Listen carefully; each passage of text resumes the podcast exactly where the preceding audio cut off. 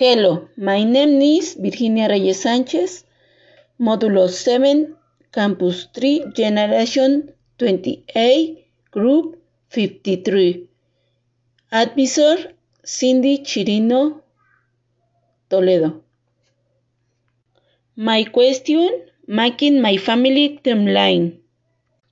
What is your name? Emerald. When was he born?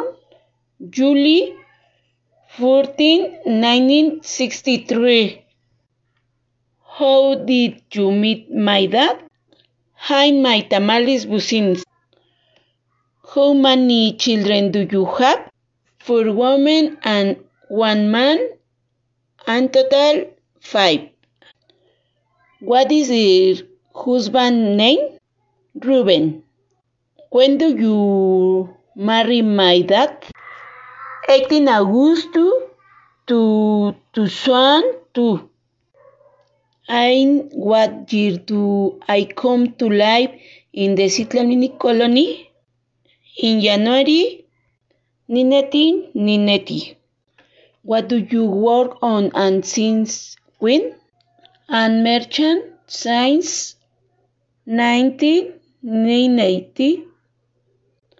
Do you have grandchildren? How many? Yes, eight, five women and three men. And are you happy with your life you have? Yes, much more when the whole family is reunited. Thank you.